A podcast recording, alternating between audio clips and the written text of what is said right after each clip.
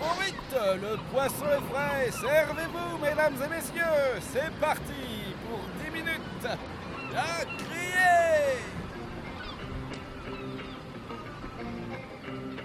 Chers auditeurs, nous sommes aujourd'hui. Et comme tous les lundis 10 heures pétantes, un dicton pour 10 minutes d'émission. De dépêcheurs qui volent les infos, qu'ils vous recrachent aussitôt. En somme, des nouvelles pas fraîches, mais pour tous.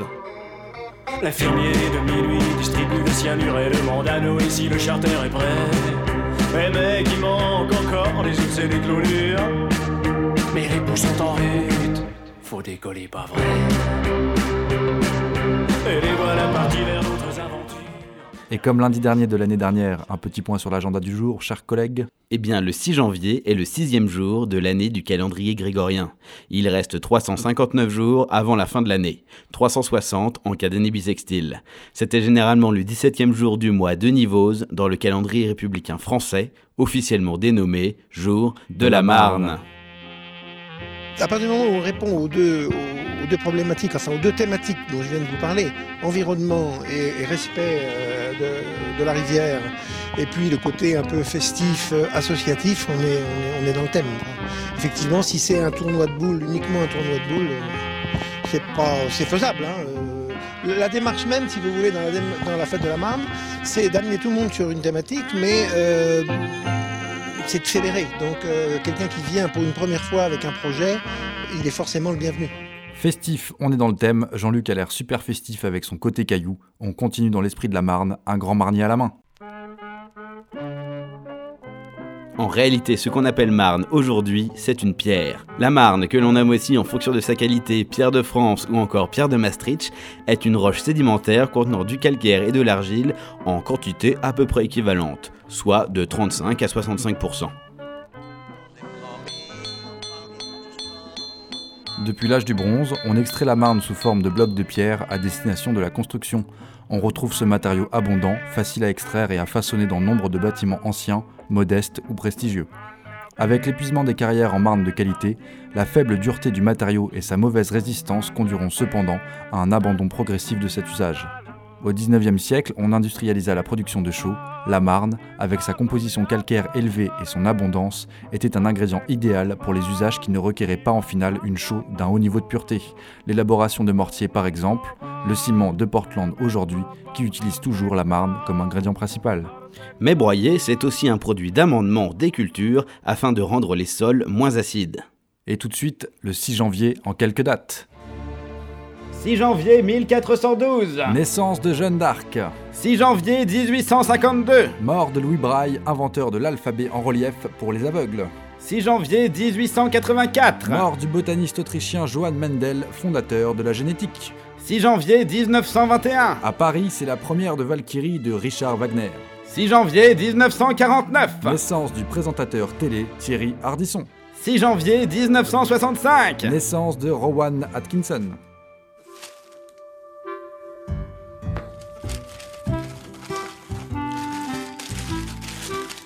Sans transition pour un dicton, nous dit-on. Pluie au roi, blé jusqu'au toit, et dans les tonneaux, vin à flot. Sans transition pour un dicton, nous dit-on. À la fête des rois, le jour croît d'un pas du noix. Sans transition pour un dicton, nous dit-on. Si le soir du jour des rois, beaucoup d'étoiles tu vois, aura sécheresse en été, et beaucoup d'œufs au poulailler. Sans transition pour un dicton, nous dit-on. À la Sainte Tiphaine, regarde comment sont menées depuis Noël douze journées, car suivant ces douze jours, les douze mois auront leur cours. Alors pour toutes les Tiphaines, embarquez-vous sur la chaloupe de la criée pour 10 minutes d'émission. Aujourd'hui, la criée sera verveine et boulotte. Enfilez vos couronnes, armure de maille et tunique de balle, et croyez-moi, vous ne serez pas déçus. Un petit point d'étymologie du prénom Tiphaine, mon cher poisson? Eh bien, c'est très simple. Tiphaine est un prénom féminin ou masculin d'origine grecque. Il fait partie de ces quelques noms qui renvoient non pas à un saint ou une sainte, mais à une fête chrétienne, en l'occurrence la théophanie, encore appelée épiphanie. Le saint attribué à Tiphène est saint Épiphane, il est syrien. On peut traduire Tiphène par apparition de Dieu sur la terre. D'où provient cette mélopée douce Ah, mon cher poisson, ça sonne. Et je crois que le livreur de galettes est arrivé en solex, à la criée. Qui de nous deux sera le roi, notre fève d'esturgeon nous le dira. Eh bien aujourd'hui commençons par le dessert si tu veux bien, et profitons-en pour conter à nos auditeurs terriens l'histoire de la galette des rois. J'aime la galette, savez-vous comment? Quand elle est bien faite, avec du beurre dedans.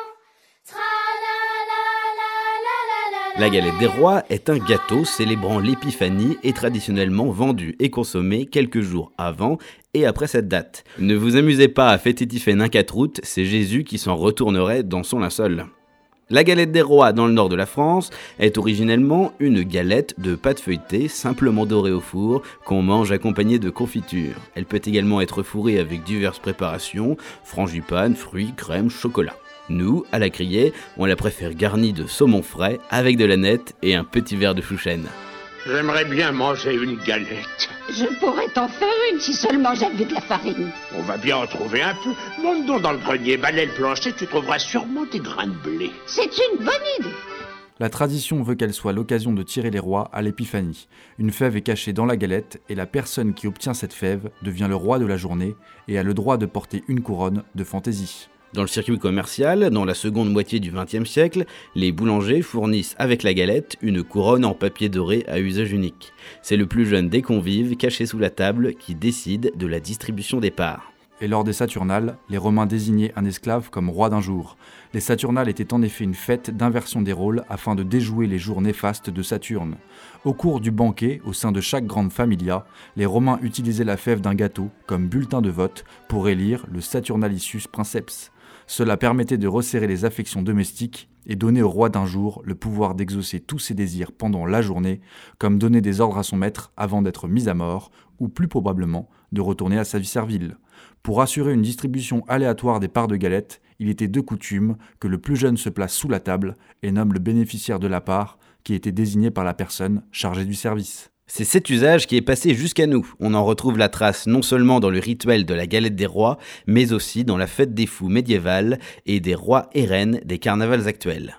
Jadis, l'usage voulait que l'on partage la galette en autant de parts que de convives, plus une.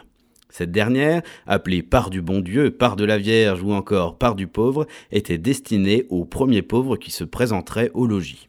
À le crier, on préfère donner cette part au chef du port qui nous fait des petits traducs pour le parking du bateau. J'ai eu la fève À la galette du roi J'ai eu la fève C'est bien.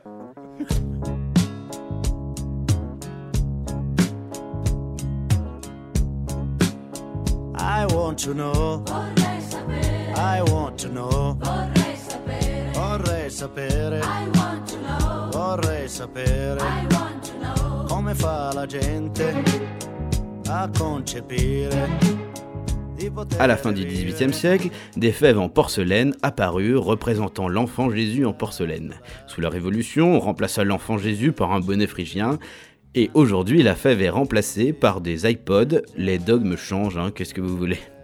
Mais en 1870, les graines de fèves furent systématiquement remplacées par des figurines en porcelaine ou plus récemment en plastique. Pour la petite histoire, l'Élysée accueille chaque année une galette sans fèves car tirer les rois ne s'accorde pas avec l'idée de démocratie mon cher ami.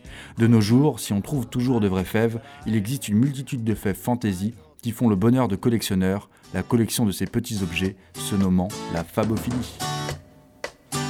Ah là là, les rois mages. Comme les rois mages en Balthazar.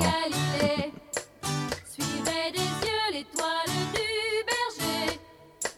Je te suivrai où tu iras, j'irai. Fidèle comme une ombre jusqu'à destination. Comme les rois en Galilée.